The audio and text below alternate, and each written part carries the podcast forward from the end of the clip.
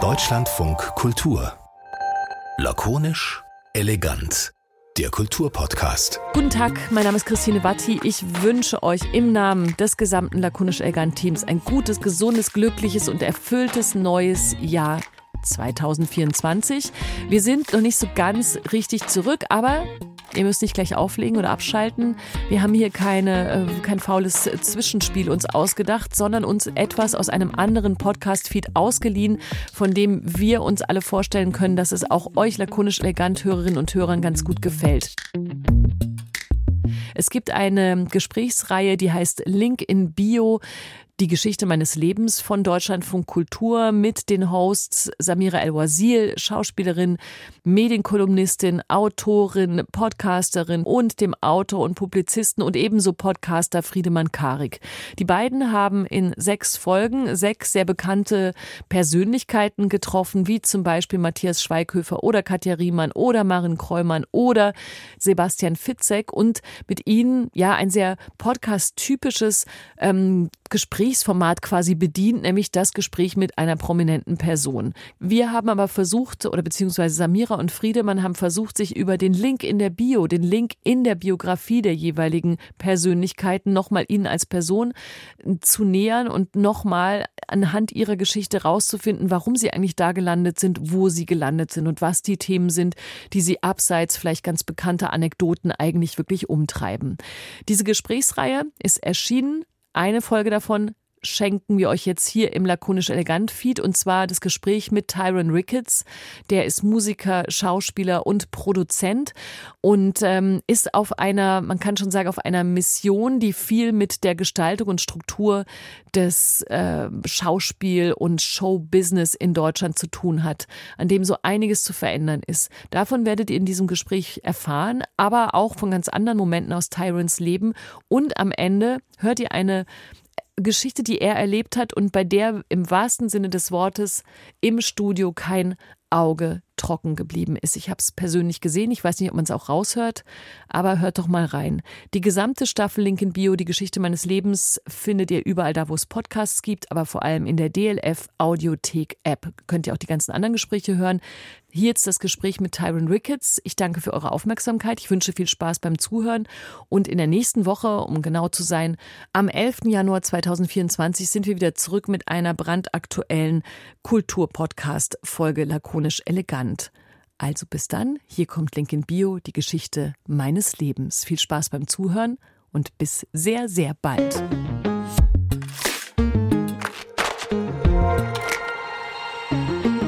Schönen guten Tag, Herr Ricketts. Herzlich willkommen. Sie müssen mit ins Studio BS6, zweite Etage und dann immer der Nase nach.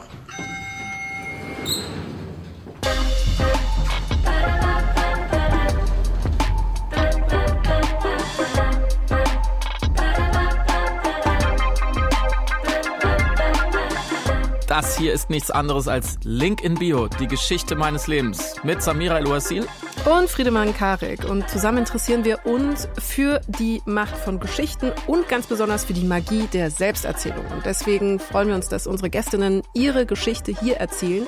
Und natürlich wollen wir sie abgleichen mit dem, was über sie erzählt wird. Und heute haben wir jemand äh, zu Gast, der nicht nur selber eine sehr spannende Geschichte hat, sondern dessen Mission, kann man vielleicht sogar sagen, ein anderes Geschichten erzählen ist. Und deswegen freuen wir uns sehr auf Tyron Ricketts. Hi Tyron. Hallo, ich freue mich auch sehr hier zu sein. Unser Wunsch ist es, dass sich die Gäste selber vorstellen dürfen und ich bin sehr gespannt, wie das jetzt klingt. Mhm, sehr, sehr gerne. Ich heiße Tyron, Tyron Ricketts. Ich bin ähm, 50 Jahre alt geworden in diesem Jahr. Herzlichen Glückwunsch. Dankeschön.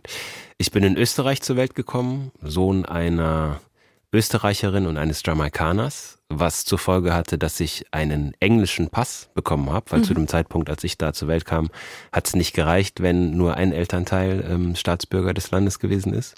Und bin mit sechs Jahren nach Deutschland gezogen. Also bin hier von der ersten bis zum Abitur und danach äh, Studium eben durch die durch meine schulische Laufbahn äh, gegangen, bin aber relativ schnell abgezweigt in die Entertainment-Richtung. Und zwar war ich so ab Mitte der 80er Jahre ähm, schwer verliebt in Rapmusik. Mhm. bin dann selber auch aktiver Rapper geworden, habe eine Sendung bei Viva lange Zeit moderiert und auch produziert, bin dann über die Musik in die Schauspielbranche gerutscht, muss mhm. ich sagen, weil ich mir das eigentlich nie vorgenommen hatte. Ich hatte Design studiert, ähm, dem aber dann irgendwann dem, den Rücken gekehrt und bin dann über das Schauspiel einfach selbst auch an einen Punkt gekommen, wo ich frustriert war, immer abhängig zu sein von der Entscheidung von anderen. Ähm, sei es, dass man gebucht wird oder ähm, sei es die Rollen, die man angeboten bekommt und habe dann einfach selber angefangen, auch zu schreiben und letztendlich auch zu produzieren. Das heißt, ich habe jetzt eine eigene Produktionsfirma, äh, die Pentertainment heißt, mit dem Fokus auf Geschichten von und mit People of Color. Und das ist auch ein bisschen die, die Mission, von der du äh, gesprochen hast. Ich finde, äh, wir brauchen in Deutschland eine Erzählung von Deutschland, mhm. in der Platz ist für alle Menschen, die hier leben und die gibt es meiner Meinung nach noch nicht. Und ähm, da versuche ich, ähm, alternative Blickwinkel anzubieten. Es kommt jetzt eine Frage, die hast du bestimmt häufiger gehört, aber ich kenne die Antwort darauf noch nicht. Mm, wie sehr nervt es dich in Deutschland, welches ja eine weiße Mehrheitsgesellschaft ist, ähm, nicht einfach Schauspieler sein zu können, sondern nach wie vor ein schwarzer Schauspieler zu sein? Mhm das nervt mich sehr, muss ich sagen. Ähm, auch wenn jetzt ähm, seit Black Lives Matter und ähm, vor allen Dingen auch seit der, der Digitalisierung der, der Unterhaltungsbranche einiges in Bewegung ist. Ähm, nichtsdestotrotz ist es was anderes, wenn man eben ein Schauspieler oder eine Schauspielerin aus einer marginalisierten Gruppe ist. Ne? Es gilt jetzt nicht nur für schwarze Menschen, sondern auch für Menschen mit äh, arabischen Wurzeln, türkischen Wurzeln und so weiter und so fort. Und ich kann mich an eine Situation erinnern, da hatte ich gerade eine neue PR Agentur mhm. und meine PR-Agentin fragte mich in so einem Vorgespräch, sag mal, was macht dich denn eigentlich aus als Schauspieler? Und dann habe ich lange überlegt und ich konnte das gar nicht sagen weil mir da klar geworden ist, dass ich einen Großteil meiner Energie immer dafür aufgewandt habe, die Rolle weniger klischeehaft zu gestalten, mit dem Regisseur oder der Regisseurin zu diskutieren, teilweise mit den Produzenten zu reden. Muss mhm. das denn jetzt so klischeehaft erzählt werden? Und da ist mir eigentlich ähm, nicht zum ersten Mal, aber sehr, sehr deutlich klar geworden, ja, welche Nachteile man einfach in Deutschland nach wie vor als Schauspieler hat, wenn man aus einer marginalisierten Gruppe kommt. Also das ist eben nicht, man hat nicht die Freiheit einfach zu spielen und man hat nicht die Freiheit, sich einfach mhm. emotional zu entfalten, sondern man muss erstmal äh, ja den Hauptteil der Arbeit eigentlich in Politik stecken. Und das ist einfach sehr, sehr anstrengend und nicht sehr frei. Mhm. Du hast es mal äh, in einem Interview unter dem Titel Bar Talk mit Markus Kafka ähm, sehr gut zusammengefasst und den O-Ton haben wir auch hier. Weil halt schon ähm, in den deutschen Drehbüchern, wenn da jemand nicht typisch deutsch aussieht, äh, wie immer das äh, zu definieren ist, dann äh, muss es immer einen Grund geben dafür. Ja. Und oft halt eine Problemstellung, dann ist man halt irgendwie auf der Flucht oder irgendwie illegal oder macht irgendwas, irgendwas Negatives und das hat mich schon ein bisschen genervt oder frustriert einfach auch, mhm. weil ich habe Abitur gemacht, ich habe studiert, so warum kann ich nicht einfach auch so eine Rolle spielen hier in ja. Deutschland? Und da sind wir leider noch ein bisschen hinterher. Du hast das sogar mal gerappt, hm. Äh, das habe ich gefunden. Zitat, den Eddie Murphy Imitierer, meme den Drogendealer, ich spiele den Basketball und Footballspieler. Kurze Zwischenfrage, rappst du heute noch? Nee, also ich rap manchmal noch für mich, äh, fürs Herz und auch auf dem Weg hierher im Auto, weil ich plötzlich so ein richtig geiles Instrumental über meine Playlist mhm. äh, äh, reingespielt bekommen habe, aber nicht mehr ähm, professionell oder nicht mehr als Beruf. Nee. Mhm. Aber okay, zurück zum eigentlichen wichtigen äh, Thema. Wie oft hast du genau diese Sätze und diese Problembeschreibung, die ja offensichtlich ist, die man auch sofort versteht, wie oft hast du das schon irgendwo erzählt, irgendwie beibringen müssen und wie oft hast du einfach nur innerlich oder äußerlich mit den Augen gerollt und gedacht, ich kann es selber nicht mehr hören? Erzählen muss ich das eigentlich, seit ich damit angefangen habe, Schauspieler zu sein. Ich habe mhm. meinen ersten Film 1994 gedreht mhm. ähm, und seitdem ging es dann sukzessive nach oben, auch mit den Engagements und ich, ich habe auch viele Angebote bekommen und auch viel machen können, aber man musste halt tatsächlich meistens drüber reden. Also wenn ich sage, in 80 Prozent der Fälle, mhm. der Fälle war das das Thema.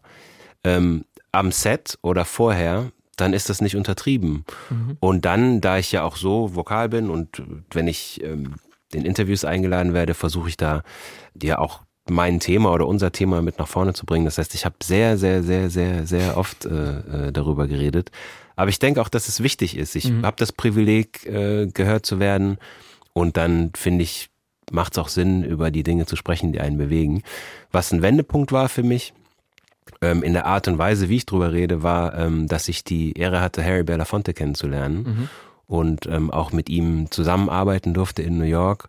Und ähm, ich weiß nicht, ob wir da später nochmal äh, irgendwie drauf zu sprechen kommen, aber das hat äh, meine Einstellung, wie ich mit dieser, mit dieser Thematik umgehe, doch äh, ja zum Positiven eigentlich verändert, weil ich da jemand gesehen habe, der mit Martin Luther King marschiert ist und der einfach ähm, sein ganzes Leben lang ja den guten Kampf gekämpft hat. Mhm. Da konnte ich mir auch so zwei, drei Strategien abgucken, dass man zumindest nicht verrückt wird bei der äh, Aufgabe. Welche Strategien waren das genau? Was ist das Positive, was du gerade ähm, adressiert hast? Ich glaube, wenn du einen Menschen siehst, der ja seit den 50er Jahren eigentlich ähm, diese Arbeit macht mhm. und wenn ich seine, seine Gelassenheit auch gesehen habe, mit der er an die Sache drangegangen ist, dann ist mir klar geworden, okay, es ist einfach kein Sprint, es ist ein Marathon. Und es ist okay, wenn man den guten Kampf in die richtige Richtung kämpft, wenn dann nicht sofort die Ergebnisse kommen, die man sich wünscht. Oder wenn vielleicht die Ergebnisse da sind, aber dann gibt es wieder Rückschritte, mhm. wie wir das jetzt gerade im Moment ein bisschen politisch sehen. Und da sich darüber nicht ähm, zu grämen und, und darüber nicht äh, krank oder depressiv zu werden mhm. und sich auch teilweise Auszeiten zu nehmen, nicht das Gefühl zu haben, man muss die ganze Last der Welt auf den eigenen Schultern tragen, sondern man macht das eben so gut man gerade kann und dann macht man vielleicht wieder eine Pause und dann macht ein anderer weiter. Das war so eine Art und Weise, das konnte ich mir von ihm abgucken mhm. und bin dann nach fünf Jahren Amerika würde ich sagen, für mich schon gestärkt und sehr stark inspiriert zurückgekommen und bin dann auch nochmal anders drangegangen. Mhm. Ich wollte gerade fragen, wie, weil in dem O-Ton klang es am Ende schon an, ne, dass du das direkt explizit auf Deutschland beziehst. Also hier sind wir hinterher, dann warst du in den USA. Wie war das Erleben dieser Problematik äh, im Vergleich für dich? Das ist eine sehr schwierige Frage, weil die zwei Gesellschaften so unterschiedlich mhm. sind. Mhm. Also es gibt Dinge, die sind viel angenehmer für People of Color in Amerika. Zum Beispiel, wenn man in einen Raum reinkommt, ist man nicht der Einzige, mhm. sondern da sind eben noch viele andere, die auch schon seit vielen Jahren auch etabliert sind. Ähm, auf der anderen Seite ist es so, dass wenn ähm, das Gesicht des äh, Rassismus sich zeigt, kann das halt in, in vielen Momenten auch sehr viel drastischer sein, mhm. weil die Gesellschaft an sich eine sehr extreme Gesellschaft ist. Also Leben und Tod sind da viel näher beieinander als bei uns. Noch, mhm. Gott sei Dank. Mhm. Und auch äh, Glück und Freude sind da viel enger beieinander mhm. als bei uns. Also Deutschland ist eher so ein bisschen, da bewegt sich alles so ein bisschen mehr in der Mitte und dann auch ein bisschen langsamer. Und das, Amerika ist einfach viel extremer. Mhm. Ähm, für mich war nach ein paar Jahren einfach klar, ich bin in Europa und Deutschland sozialisiert. Ich fühle mich auch als, als Deutscher. Und für mich war es unheimlich schwierig, da in diese amerikanische Mentalität einzusteigen, was jetzt Schauspiel angeht. Das konnte ich einfach nicht so abbilden, wie es von mir erwünscht war. Und als Trump dann an die Macht gekommen ist, hatte ich auch keine Lust mehr. Also fünf Jahre haben gereicht und habe mich dann auch wohlgefühlt, wieder hier mhm. zu sein. Du hast jetzt als ähm, Strategien unter anderem eine Geduld ähm, genannt, sozusagen, dass man mit der Geduld in diese Arbeit geht, in diese politische und aktivistische Arbeit, ähm, die einen erkennen lässt, man kann es äh, erstens nicht ganz alleine alles regeln, die Probleme, die da sind. Es braucht Zeit, weil eine Gesellschaft ja eben wie so ein Tankerschiff funktioniert, als wie jetzt ein Speedboot, wo man die Richtung so ganz schnell ändern kann.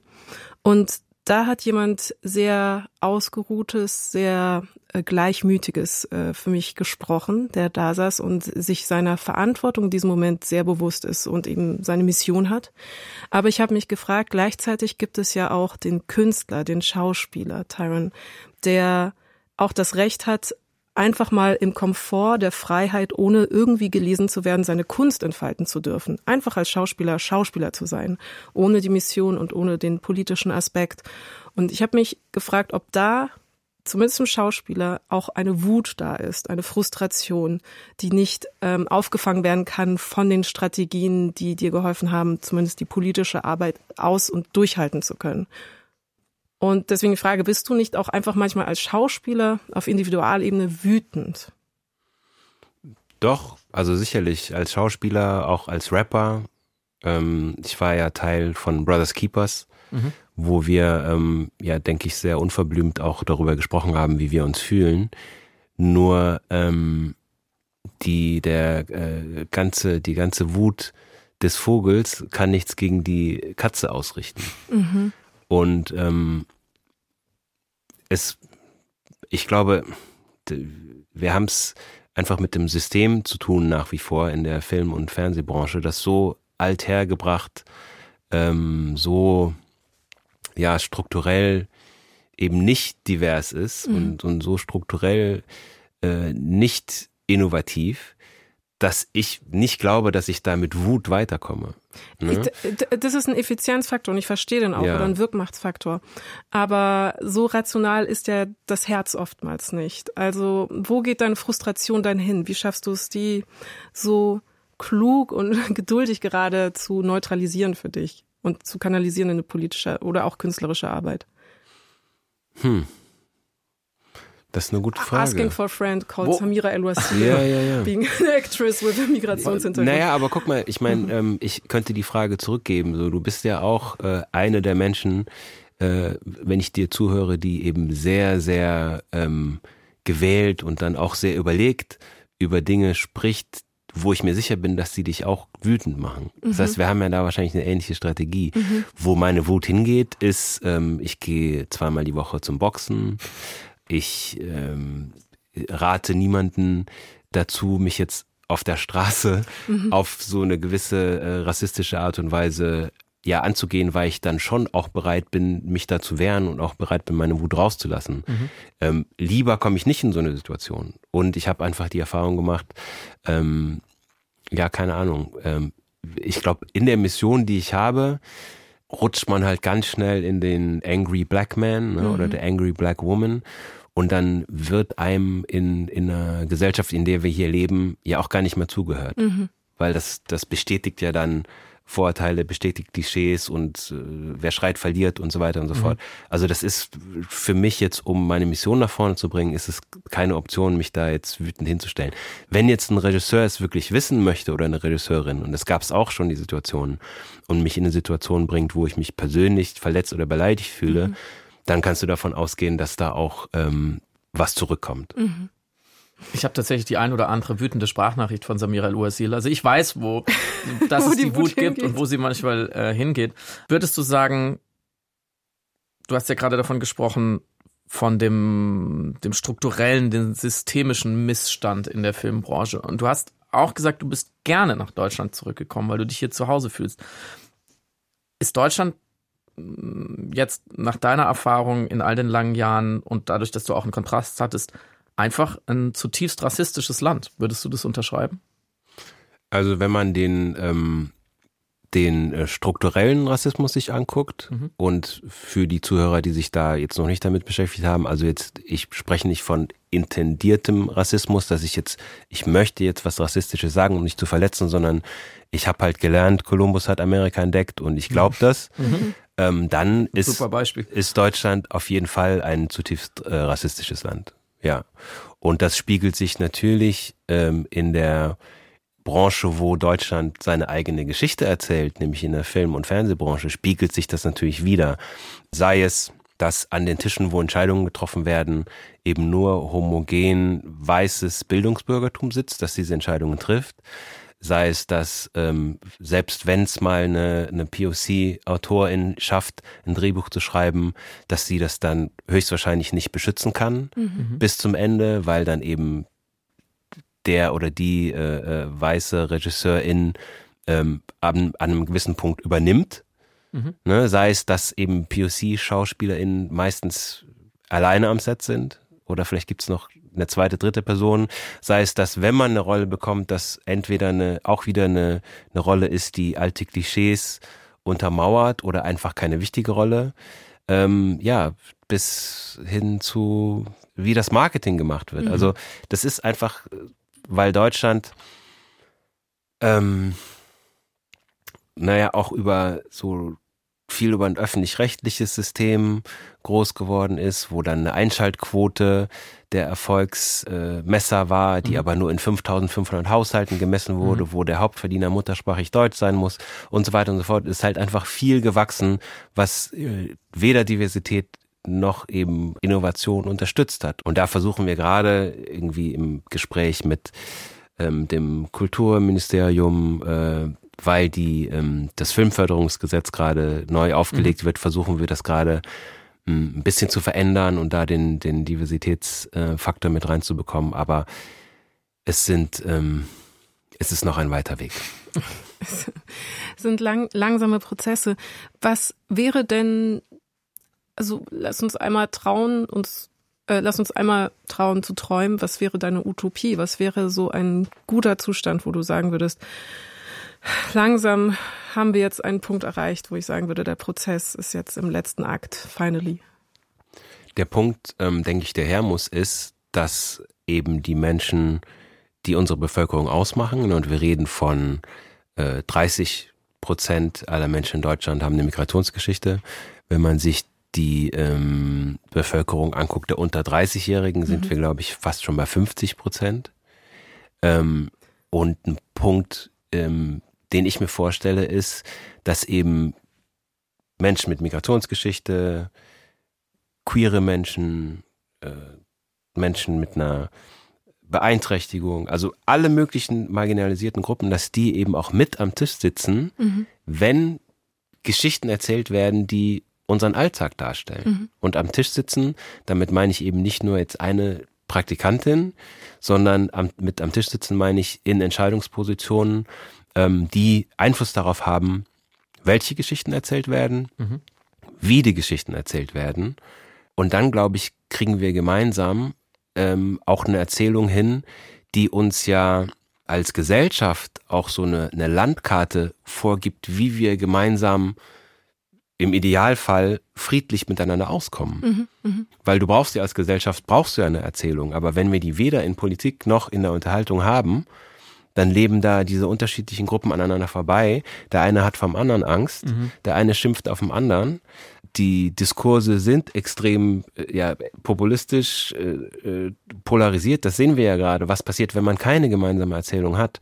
Und das finde ich ähm, ist gerade Aufgabe des öffentlich-rechtlichen, weil da gibt es ja auch einen, einen, einen Auftrag. Mhm. Ne?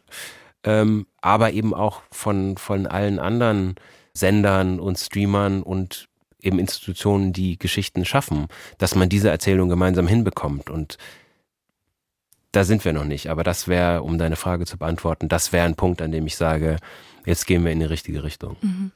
Wenn wir bei dem Vokabular bleiben für eine Sekunde, ähm, wenn das sozusagen das Ziel ist, die Transformation, kann man ja fast schon sagen, ähm, einer Gesellschaft und gewisser Bereiche darin, wer sind dann die Antagonisten? Also wer hat da aktiv was dagegen? Wem begegnest du äh, in deiner Arbeit, ähm, in deinem Aktivismus ja fast schon, wo du sagst, okay, ihr müsst aber jetzt wirklich mal umdenken? Ja, hm. Also ich glaube, die, die tatsächlich sichtlichen Antagonisten ist äh, ja die politisch rechte Bewegung, mhm. ne, die ja auch den die Art und Weise, wie wir über solche Themen sprechen, auch scharf und hart weiter nach rechts drückt. Mhm. Ich glaube, der der eigentliche, ja, ich will nicht sagen Gegner, aber der die, die das eigentliche Problem, dass die Dinge so hält, äh, wie sie bis jetzt waren, ist für mich eher die politische Mitte die jetzt auch immer mehr nach rechts tendiert. Mhm. Aber ein Beispiel, ähm, ich habe jahrelang versucht, mit Frau Grütters, die damals Kulturministerin war, ähm, über dieses Thema zu sprechen. Ich war sogar im Kanzleramt in irgendwelchen Aktionsplan, Integration, Medien, in mhm. so Runden eingeladen. Aber wenn es wirklich drum ging, diese Probleme anzusprechen und nach Lösungen zu suchen, da war da einfach gar keine Offenheit. Mhm. Also ich habe jahrelang versucht da, und nicht nur alleine, also auch mit, auch mit anderen Expertinnen, ähm, versucht da in einfach äh, Vorstöße zu wagen und da war einfach eine ganz klare Mauer aus der politischen Mitte, in dem Fall der CDU. Und äh, ihr habt ja, ihr habt ja Aladdin auch getroffen. Mhm. Der hat ja dieses tolles, tolle Buch geschrieben, Integrationskomplex. Und er bringt es ja so gut am Punkt. Er sagt, solange die marginalisierten Gruppen nicht mit am Tisch sitzen, ist die Gegenwehr auch nicht so groß. Sobald man aber mit am Tisch sitzt und nicht nur über den Kuchen und über die Verteilung des Kuchens reden möchte, sondern auch vielleicht über das Rezept, wie dieser Kuchen gebacken wird, mhm. dann kommen eben auch von äh, Menschen und aus Kreisen, wo man eigentlich die gar nicht so als Gegner sieht, äh, sind eben auch immer, immer mehr Schließungstendenzen zu sehen. Mhm. Und das ist, glaube ich, das eigentliche Problem. Leute, die keine Lust haben, vom, vom Futtertrog vertrieben zu werden, weil sie ja die letzten 50 Jahre auch ihre äh, Geschichten so erzählen konnten, wie sie sie erzählen wollten. Ne? Und die sind halt meistens männlich, meistens weiß und ja, ganz oft eben nicht aus marginalisierten Gruppen.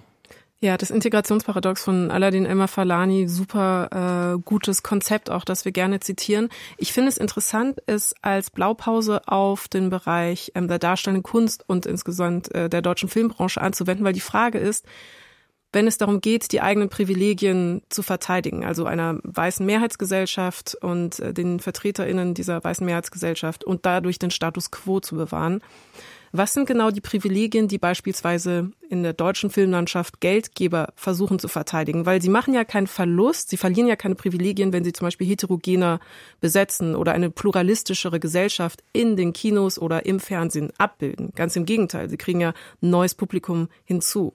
Das heißt, was ist genau Ihre Befürchtung, wenn jemand kommt und das metaphorische Kuchenrezept ändern möchte? Warum wehren Sie sich so sehr gegen äh, sozusagen eine ja, Pluralisierung in der Abbildung von äh, Menschen in Medien und Popkultur? Mhm. Also ich, ich vielleicht, um das nochmal ein bisschen zu ähm, klarer zu ziehen. Ich glaube gar nicht, dass sich jetzt alle aktiv dagegen wehren. Mhm, mhm, Viele haben sich einfach noch nicht damit beschäftigt oder es interessiert sie nicht, weil sie nie damit in Berührung gekommen sind. Mhm. Ne? Ähm, ich glaube, was das bedeutet, wenn man äh, die Türen öffnet, es ist ja nicht damit getan, dass du jetzt eine, eine POC-Schauspielerin besetzt, mhm. sondern möchtest du diese Geschichte gut erzählen, brauchst du eben auch eine Autorin, die diese Lebenswelt kennt. Ne? Also Denzel Washington ist mal gefragt worden, warum sein, seine Drehbuchautorinnen äh, People of Color sein sollen. Und er sagte, it's not about color, it's about culture. Ne? Also es geht darum, dass man diese Kultur eben auch dann genau erzählt und dafür muss man selbst Erfahrungen in dieser Kultur haben. Das heißt, du hast schon eine, eine Autorin, die ähm, nicht die gleiche ist, die früher die Bücher geschrieben haben. Mhm. Dann geht's weiter mit den RegisseurInnen. Ne, wenn du eine Welt genau erzählen möchtest, macht es natürlich auch Sinn, wenn du, sagen wir mal, eine Welt einer äh, arabischen Großfamilie erzählen möchtest, dann kann man das so machen, wie man das bei Four Blocks gemacht hat, wo drei weiße Männer das Drehbuch geschrieben haben mhm. und ein, ein weißer Regisseur aus Österreich äh, das inszeniert hat. Oder du kannst sagen, oh, dann nehme ich vielleicht äh, äh zwei, ein Writers Room, wo jemand sitzt, der das wirklich kennt und auch mehrdimensional erzählen kann. Plötzlich ist es eine ganze, an, ganz andere Riege von Leuten, die dran arbeitet. Dann geht's weiter, wer ist denn hinter der Kamera? Kann ich jetzt als Herstellungsleiter Hans, Franz und Joachim anrufen, wie ich das die letzten 30 Jahre gemacht habe? Oder möchte ich auch einen inklusiven Set haben? Plötzlich ist es mehr Arbeit, es ist vielleicht mehr Unsicherheit, weil viele Leute aus marginalisierten Gruppen bis jetzt noch nicht die Möglichkeit hatten, äh, diese Exzellenz zu erreichen, die ja durch Talent und Praxis kommt. Mhm. Das heißt, das ist mehr Arbeit und so weiter und so fort. Und am Ende des Tages, wenn du jemanden ähm, dann vielleicht noch als Produzenten dabei hast, dann wird natürlich auch der Kuchen in Form von dem Geld, was da verdient wird, auch anders verteilt. Mhm.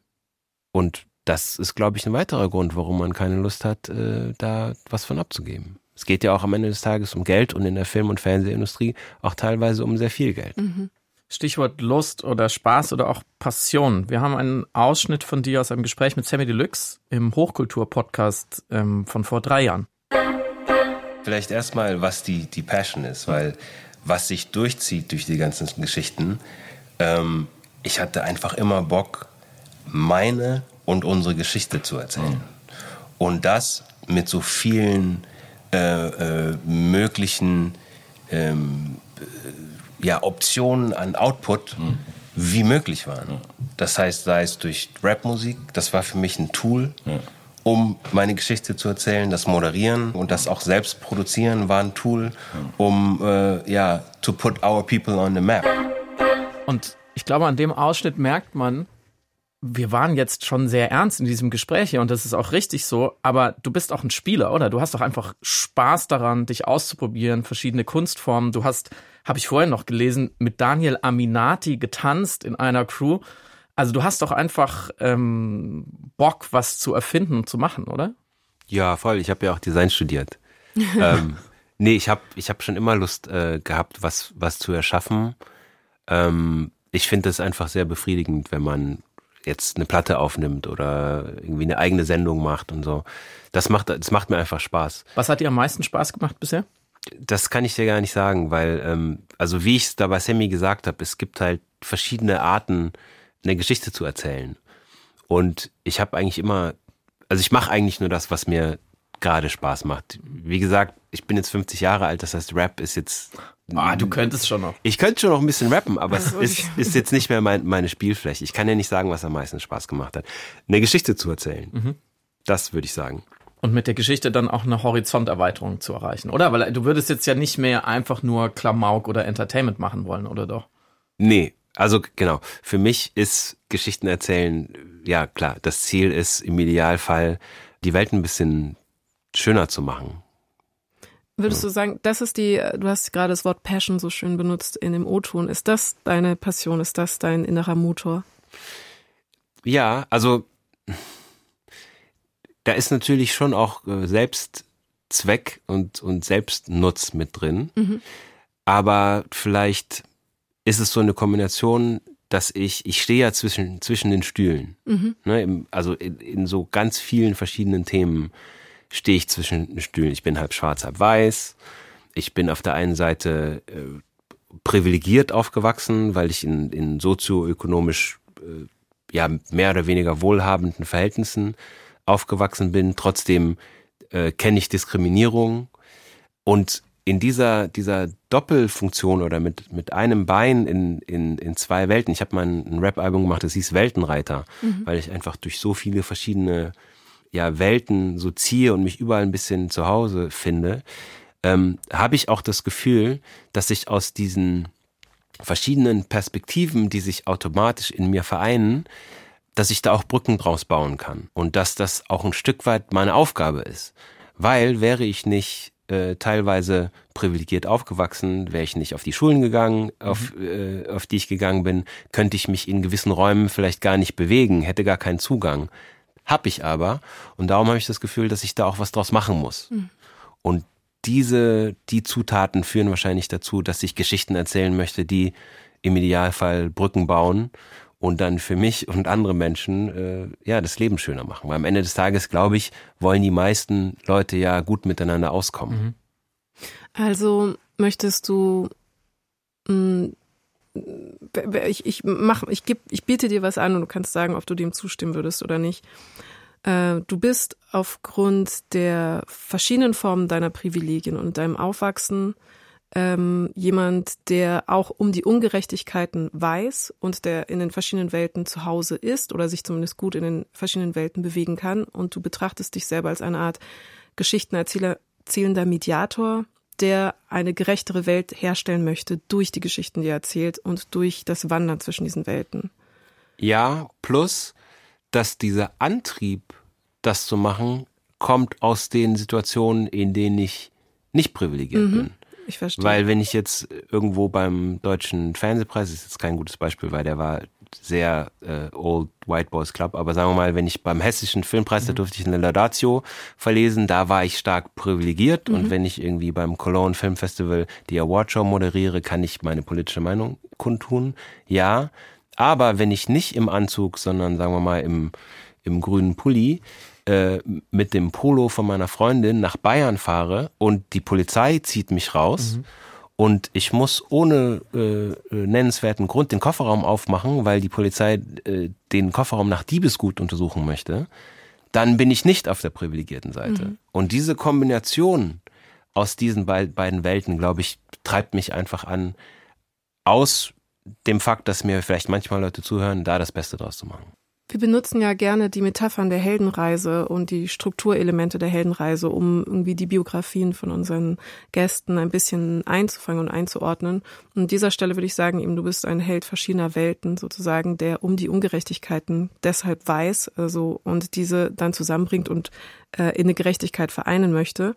Zugleich hat man aber den Eindruck, dass du auf deiner Heldenreise und du hast zu Beginn die die Langsamkeit sozusagen der Gesellschaft richtigerweise adressiert dass du auf deiner Heldenreise zwangsläufig feststecken musst im zweiten Akt sozusagen, weil du nicht alleine die Transformation einer Gesellschaft voranbringen kannst. Du kannst nur sehr langsam eben diese Fortschritte auf allen Ebenen, in allen äh, Gewerke sozusagen erreichen.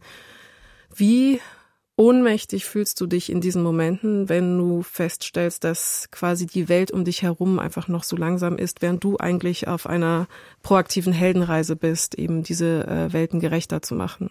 Ähm, das ist frustrierend, aber ähm, vielleicht muss ich da euch aus eurem Buch ähm, äh, Erzählende Affen immer gerne nochmal aufgreifen, wo ihr ja äh, dieses diese schöne Alternativ Geschichte zur Heldenreise, nämlich die Heldinnenreise mhm. äh, äh, vorstellt, wo man eben nicht mit einem spitzen Gegenstand alleine durch die Gegend rennt und irgendwie alle piekst und am Schluss irgendwie das Böse umbringt, sondern vielleicht mit vielen anderen, die was Ähnliches erleben, gemeinsam Lösungen findet, von denen am Schluss alle profitieren. Mhm.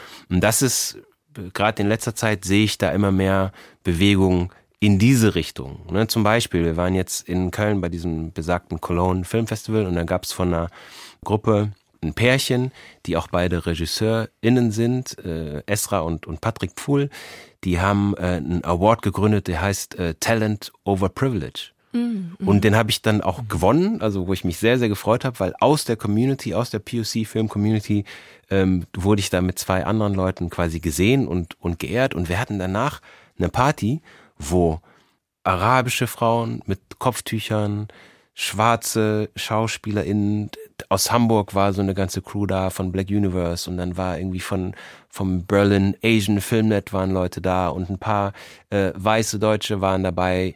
Esra und Patrick, also dieses Talent over Privilege hat äh, auch in, in der türkischen Community äh, äh, ganz viele Leute, die da mitmachen und wir haben alle gemeinsam unser Talent und unsere Energie und unsere Kraft da zusammengebracht und hatten da nach einer Party, wo wir plötzlich eben mit äh, arabischen Mädels mit Kopftuch getanzt haben und dann auf Hip-Hop getanzt haben und so weiter und so fort. Und das war einfach so eine, eine geile, starke, krasse Energie, dass ich das Gefühl habe, dass wir jetzt an einem Punkt sind, wo einige von uns es geschafft haben, in Positionen zu kommen, wo man schon selber ein bisschen was auf die Beine gestellt hat, dass wir diese Positionen jetzt miteinander verknüpfen. Und das ist vielleicht die Antwort, um nicht stecken zu bleiben, alleine als Held. Vielleicht muss man sich jetzt zusammentun und gemeinsam schauen, dass man das ganze Ding ein bisschen umkrempelt. Das ist sehr schön. Das ist super schön. Das ist erhebend. Durch die Heldinnenreise raus aus dem zweiten Akt rein in die Transformation. Ich muss trotzdem noch einmal das sozusagen eine Ebene höher zoomen, weil ähm, du, du erzählst so schön davon, was alles passiert und ich glaube, ähm, du hast völlig recht, du kriegst es ja aus erster Hand mit. Die Branche wird diverser und andere Branchen auch, die so wichtig sind, weil sie MultiplikatorInnen darstellen, ausbilden, nach oben bringen. Gleichzeitig hast du vorhin ganz kurz in dem Nebensatz was zur gesamtpolitischen Situation in Deutschland gesagt ich, der ich viel schlechter beurteilen kann und natürlich nicht betroffen ist, ich, ich will immer optimistisch sein. Manchmal wirklich sozusagen auch hoffnungslos optimistisch, grundlos optimistisch. Und ich will immer wieder mir einbilden, dass diese Backlashes, die wir immer wieder erleben, die unfassbaren Umfrage- und, und Wahlergebnisse für die AfD in Friedrich Merz von der CDU, der Dinge sagt, die man sich vor ein paar Jahren noch nicht hätte vorstellen können vom CDU-Vorsitzenden, ich will mir immer einreden, das sind sozusagen Rückzugsgefechte, weil sie Angst haben, weil sie merken, sie müssen Privilegien abgeben, weil sie merken, diese Gesellschaft verändert sich. Sie ist schon freier und gerechter und, und liberaler und diverser geworden und sie wird es immer mehr. Liege ich da falsch? Ist es ein falscher Optimismus? Siehst du gerade, dass in den letzten Jahren wir wirklich echten nachhaltigen Rechtsruck erleben? Oder stimmst du mir dazu, ähm, dass das ganz normale Bewegungen sind, die eben kommen, wenn man sich Freiheiten erkämpft hat? Mhm. Also ich kann nicht in die Zukunft schauen. Ähm, ich halte es auch eigentlich lieber mit dem Optimismus. Ähm, ich hoffe, dass, dass Aladdin mit mit dem, was er in Integrationskomplex beschreibt. Ich hoffe, dass er damit recht hat, dass das eben quasi die letzten äh, Gefechte sind und zahlenmäßig äh, ähm, spielt die Zeit ja auch für uns. Ne? Mhm. Also ich, ich bleibe jetzt mal trotzdem ein bisschen in der Entertainment-Branche. Seit es die Streamer gibt, muss man sich ja vor Augen führen, dass so ein Streaming-Dienst ja potenziell die ganze Welt als Markt hat. Und weltweit gesehen gibt es natürlich viel mehr People of Color, als es äh, weiße Menschen gibt. Ne, folglich haben die schon ein ureigenes wirtschaftliches Interesse, mhm. da auch eine andere Geschichte zu erzählen.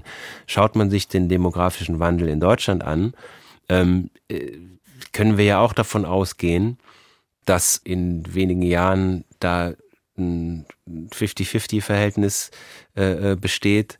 Und auch da macht es ja dann wirtschaftlich, also jetzt für die Filmbranche Sinn, diese Geschichten auch zu inkludieren. Dahingehend bin ich optimistisch und ich glaube schon, dass es so Rückzugsgefechte sind. Wir sind leben gerade in einer in einer unruhigen Zeit. Das beschreibt ihr beide äh, sehr sehr gut in Piratensender Powerplay und da ist es ja geschichtlich auch bekannt und haben wir oft gesehen, dass in unsicheren Zeiten die Leute sich auf irgendwelche alten äh, Strategien zurückziehen. Ich sehe das alles so ein bisschen. Mhm. Ich hoffe, dass es ein letztes Auf Bäumen ist, ehrlich gesagt. Was man aber nicht unterschätzen darf, ist, dass es halt schon noch mal richtig hässlich werden kann. Und wenn wenn der ganze äh, Diskurs, den wir gerade haben, noch viel weiter in eine recht, rechte äh, Richtung rutscht und dass sich dann vielleicht sogar irgendwann in einer äh, und ich hoffe nicht, dass das stattfindet, in einer Regierungsform manifestiert, dann kann natürlich auch noch mal viel zurückgedreht werden. Und das dürfen wir nicht unterschätzen. Also die Demokratie äh, kommt nicht von alleine und auch eine Demokratie kann äh, sehr hässliche Blüten treiben, was jetzt die Art von Regierung angeht, die man hat. Und ich glaube schon, dass wir da äh, vorsichtig sein müssen. Und ich appelliere da ein bisschen an auch unsere Mitstreiter, die nicht aus marginalisierten Gruppen kommen, dass sie da auch wach bleiben, mhm. nicht nur mit den Schultern zucken und auch selbst in diese Räume äh, reingehen, also Happy Land ein bisschen verlassen und sich selber, äh, um da Tupoka mal zu äh, zitieren, und selbst in diese Räume reinzugehen, um auch eben Widerstand zu leisten, weil also von alleine geht, geht das nicht in die mhm. richtige Richtung. Ähm, du hast äh, gerade auch das Wort eben äh, das, ähm, die Idee des Zurückentwickelns beschrieben und da fiel mir als gängiger Vorwurf, den ich echt oft höre, wenn ich auch in Gesprächen bin in Bezug auf ähm, Diskurse rund um die Pluralisierung unserer Gesellschaft, die das Wort des Trends und des Zeitgeists, ähm, dass dann gesagt wird, Diversity ist jetzt gerade einfach ein Trend, weil Amazon Regeln aufgestellt hat oder weil es für Netflix ökonomisch interessanter ist. Aber äh, im Subtext ist natürlich in dem Wort enthalten, das wird wieder zurückgehen, das wird sich wieder zurückentwickeln. Und ich frage mich gerade für Menschen, für jemanden wie du, der seit zwei Dekaden diese Arbeit macht, was macht das mit dir, wenn ein Teil des Diskurses so tut, als würde diese Arbeit, die du auch mitgestaltet hast innerhalb der letzten 20 Jahre, äh, in deiner politischen Aufklärungsarbeit, als wäre es etwas, das eigentlich wie ein Trend ist, das zurückgehen könnte oder aber sogar auf politischer Ebene vielleicht wahrhaftigerweise versucht wird, zurückgedreht zu werden von eben äh, rechten Kräften, die in dem Land walten? Ich glaube, dass es für viele Leute als Trend ähm, gesehen wurde. Ich glaube nicht, dass es ein Trend ist, weil was sich maßgeblich verändert hat, ist die Art und Weise, wie wir kommunizieren. Mhm. Wir haben bis vor kurzem in Pyramidenform kommuniziert, wo nur eine, einige wenige Mächtige Deutungshoheit hatten. Mhm. Ein paar Gatekeeper. Oben, genau, ja. und die haben dann gesagt, das ist die Wahrheit und alle mussten es glauben. Seit wir aber durch die Digi Digitalisierung anders miteinander kommunizieren, jeder ist nicht nur Empfänger, sondern jeder, der ein, ein, Telefon hat und Social Media hat, ist eben auch zum Sender geworden. Das ist meiner Meinung nach der Grund, also weil wir jetzt im Netzwerk kommunizieren und nicht mehr in der Pyramide, darum werden andere Themen mhm. an die Oberfläche gespült. Und darum ist es nicht so, dass einen jetzt einem die Bundesregierung auferlegt, wir müssen jetzt divers sein, sondern ähm, es gibt einfach mehr Stimmen, die, wenn du als, äh, um den Kampfbegriff alter weißer Mann zu benutzen, was sagst, dann wird es heutzutage viele Leute geben, die dir dafür verbal auf die Finger klopfen. Mhm. Das heißt, wir haben jetzt im Moment, es geht nicht darum, dass wir keine Meinungsfreiheit haben. Wir haben eben nicht mehr diese uneingeschränkte Deutungshoheit von einigen wenigen Mächtigen, die wir früher hatten. Und das ist etwas, das sich nicht mehr zurückdrehen lässt. Also mhm. selbst wenn jetzt, wenn es jetzt Pushback gibt mhm. von ehemals ja, privilegierten Menschen mit Deutungshoheit, werden diese anderen Stimmen trotzdem nicht weggehen. Mhm. Drum glaube ich, sehe ich persönlich das nicht als Trend. Ich sehe natürlich, was jetzt gerade passiert. Ich sehe auch diese Schließungs Schließungstendenzen, aber ich glaube nicht, oder doch, also ich glaube nicht, dass es in der Art und Weise, wie wir miteinander kommunizieren, dass das zurückgedreht werden kann. Was jetzt mittelfristig politisch passiert, weiß ich nicht. Aber ich, wir schauen ja gern auch nach Amerika. Da gab es ja auch einen schwarzen Präsidenten, nicht alles, was der gemacht hat, war gut, aber aus der Perspektive Person of Color war das eben krass, dass wir einen schwarzen Präsidenten hatten und als Backlash, mhm. wie es mhm. ja in Amerika heißt, kam dann Trump plötzlich mhm. und Make America Great Again. Also wir wollen unsere Privilegien zurück. Also ich glaube, dass dieses Hin und Her normal ist. Ich glaube aber nicht, dass die Thematik an sich ein Trend ist, sondern einfach mit unserer Art und Weise zu tun hat, wie wir heutzutage kommunizieren.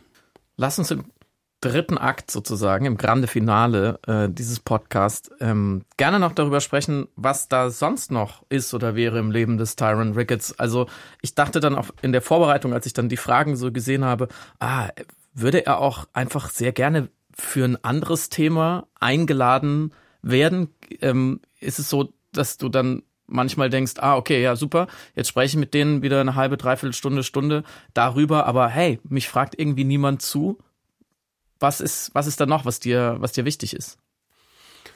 Also privat gibt es ganz viele Sachen, die mir wichtig sind. Ähm, ich gehe gern surfen, ich fahre gerne in Urlaub, ähm, ich treffe mich gern mit, mit Freunden und sowas.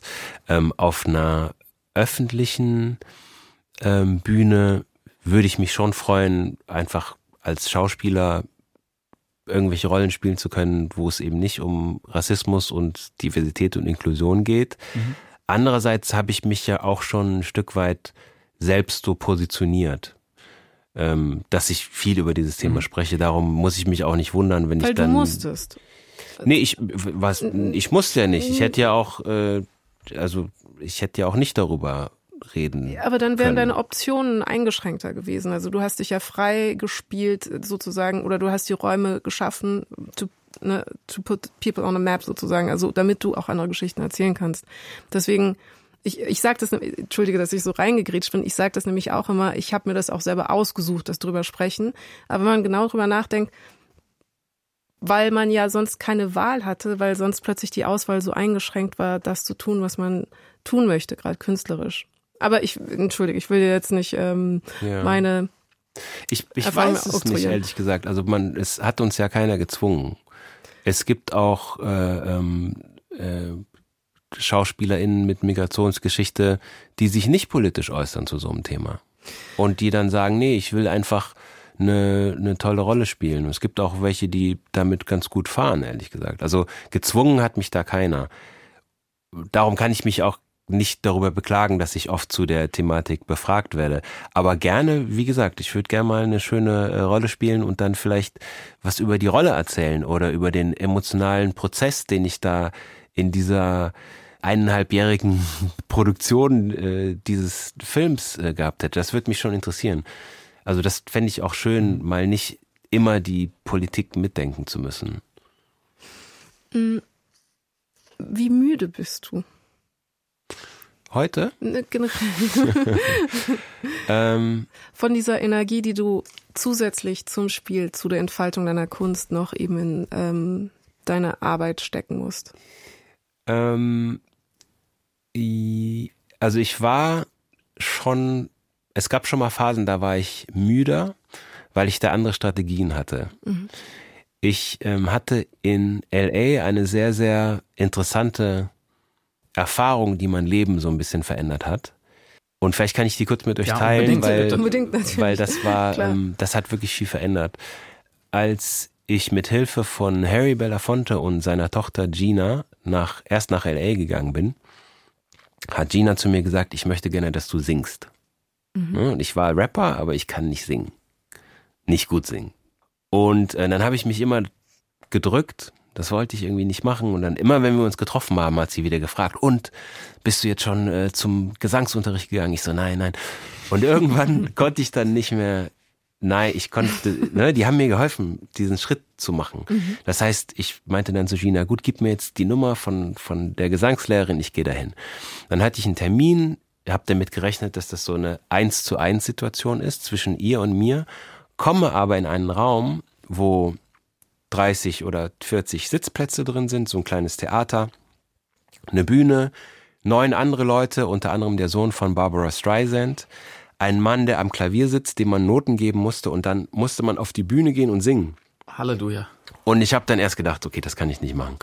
Hab dann für die nächste Woche sollte ich ein Lied vorbereiten. Dann habe ich ein bisschen geschummelt, habe erst einen Rap-Song vorbereitet. Das hat die Gesangslehrerin aber nicht durchgehen lassen. Die hat gesagt, nein, nein, ich möchte, dass du singst. So, dann habe ich mir What a Wonderful World ausgesucht von Louis Armstrong. Dachte, das wäre ein einfaches Lied, ist aber kein einfaches Lied. Hab eine ganze Woche lang geübt, geprobt. Es war fürchterlich. Komm an diesem Tag dahin, wirklich, also mit feuchten Händen, wackelnden Knien, die Stimme war eng und zu, musste nichtsdestotrotz auf die Bühne, sing dieses Lied und es war auch es war so, wie ich es mir vorgestellt habe, fürchterlich. Es war schief, es war, äh, ich habe mich ganz schrecklich gefühlt auf der Bühne. Und die Amis sind ja so nett, ne? also nicht alle, aber viele gerade in LA. Und die Lehrerin sagt so zu mir, Thank you for sharing, that was wonderful. Aber jetzt möchte ich, dass du nochmal den Song singst, aber diesmal möchte ich, dass du von der Bühne runterkommst, durch den Raum gehst, die Hand von jedem Einzelnen nimmst, im Publikum und das für die Person singst. Und dann dachte ich, okay, jetzt ist alles vorbei. Komm runter von der Bühne, der Mann am Klavier haut in die Tasten, ich fange an zu singen, nehme die erste Hand und als ich die erste Hand gespürt habe, hat sich mein Fokus plötzlich verändert. Und es hat, es war wie ein Schalter, der sich in mir umgelegt hat, weil es plötzlich nicht mehr darum ging, dass ich auf der Bühne stand und mir gedacht habe, ich bin nicht gut genug oder die denken bestimmt, ich bin nicht gut genug oder äh, das ist ganz schlimm, sondern plötzlich war meine Stimme und das, was ich durch meine Stimme quasi nach außen getragen habe, wie ein Geschenk für die andere Person. Das heißt, ich habe es nicht aus einem Ego-Grund gemacht, sondern für jemand anderen. Und was ich da gespürt habe, ist, dieser Schalter sich umgelegt hat, war, dass plötzlich meine Stimme aufgegangen ist, mhm. die Nervosität war weg und das antreibende Gefühl war nicht so ein Ego-Kampf, sondern es war tatsächlich Liebe. Es war meine Stimme, mein Lied war in dem Moment ein Geschenk für die andere Person. Und diese Energie, die dann, die ich da in meinem Körper gefühlt habe, ist eine ganz, ganz andere, als sich selber so eng zu machen, äh, als sich selbst in so eine Kampfposition zu bringen. Und weil ich das da verstehen durfte, kann ich das seitdem auf ganz viele andere Situationen anwenden. Und das ist dann auch nicht mehr so ermüdend, mhm. sondern es gibt dir im Gegenteil sogar Kraft. Wundervoll. Ich sitze hier sprachlos. Ich habe gerade wirklich einen Aha-Moment äh, meines Lebens. Taron, Du hast eben erwähnt, du, du surfst, du reist gerne, du bist gerne in fremden Ländern. Ähm, ich glaube, es gibt einen Ort, der vielleicht für dich sowas schon wie die reale Utopie geworden ist. Und der ist auf der anderen Seite eines großen Meeres, richtig? Ja.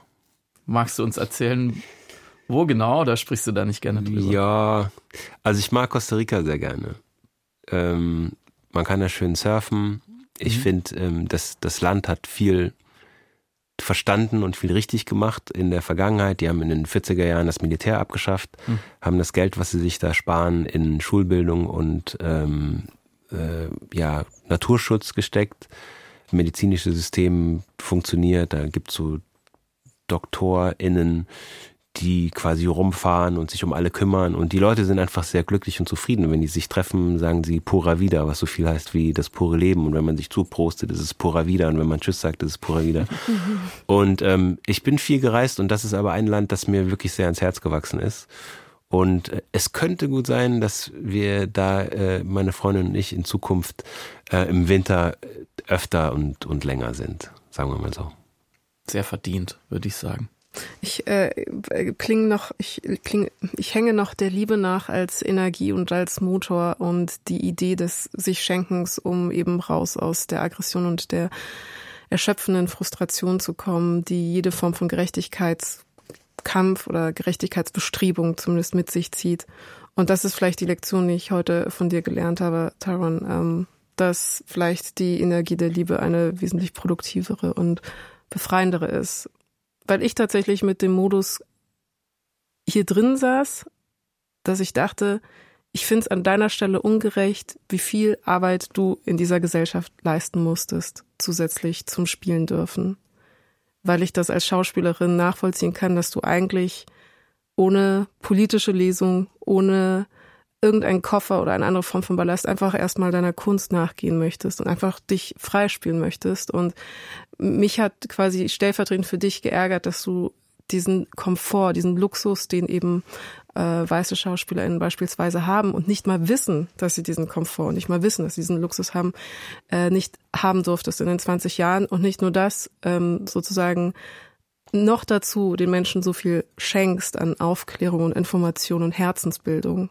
Also, und das äh, war, hat mich tatsächlich innerlich stellvertretend wütend gemacht. Und deswegen war ich hier so in dem Modus so, Tyrone, lass uns zusammen jetzt wütend sein. Wo geht deine Frustration hin? Sag es, wo ist sie in deinem Körper? Und jetzt hast du ähm, sozusagen alles in mir neutralisiert. Äh, jetzt ähm, mit deiner letzten Anekdote über eben deinen existenziellen Moment und den schönen Song. Und deswegen wollte ich dir einfach nur Danke sagen.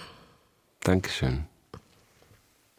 Wenn die Definition einer Helden, Heldinnen, der althergebrachten Heldenreise ist, dass sich ein Mensch aufmacht und sich verändert und dabei etwas findet, was schon in ihm oder ihr angelegt war und durch diesen Fund und durch dieses Entdecken und Herausholen auch die Welt ein kleines bisschen verändert, dann würde ich sagen, Samira, haben wir hier die Definition eines Helden sitzen, oder? Eines Helden beider Welten, ja. Am Ende seiner Heldenreise ist er angekommen und ist dann Held beider Welten und hat die Welt mit verändert mit seinem Heroismus. Heldinnen, aber, aber, Heldin, aber so Heldin. alt bin ich jetzt auch noch nicht. nein, nein, ich du hast doch schon noch Ich habe ja hoffentlich noch ein bisschen Zeit. Äh, du hast doch, äh, äh, es, ist, es steht noch einiges an, keine Sorge, es ist noch genug zu tun. Vielleicht kommt das ja noch, dass ich äh, einfach mich auch mal freispielen kann, wie du es so schön äh, gesagt hast. Das wünsche ich dir von Herzen. Das wünsche ich allen, äh, allen Künstlern aus marginalisierten Gruppen. Aber zuerst mal vielen, vielen Dank für den Besuch hier. Ich bedanke mich bei euch für die Einladung. Ich war sehr aufgeregt und habe mich sehr gefreut im Vorfeld und es war so schön, wie ich es mir vorgestellt habe. Dankeschön. Dito, Dankeschön und danke für die Geschichte deines Lebens. Gut, Herr Ricketts, ich hoffe, es hat Ihnen bei uns sehr gefallen und das Interview war alles zu Ihrer Zufriedenheit? Ja, war super. Ja. Es hat, hat, Spaß gemacht, es war äh, inspirierend, es ist genauso, wie ich es mir vorgestellt hatte. Gut, das freut mich. Na, dann wünsche ich Ihnen einen angenehmen Heimweg. Kommen Sie gut nach Hause. Dankeschön. Bis bald. Tschüss. Link in Bio, die Geschichte meines Lebens, ist ein sechsteiliger Podcast vom Deutschlandfunk Kultur. Jeden Donnerstag gibt es eine neue Folge. Redaktion hatten Caroline Scheer und Christine Watti. Tontechnik Sonja Maronde, Martin Eichberg und Frank Klein. Musik Jan Fraune. Coverdesign ist von Nils Schwarz und Mona Intemann. Riesendank an Marco Wiegang und Markus Wolf. Und wir heißen Samira El-Uasil und Friedemann Karik. Wenn euch der Podcast gefallen hat, abonniert uns gerne, gebt uns Sterne, empfiehlt uns weiter, gebt uns eine gute Bewertung. Wir freuen uns sehr.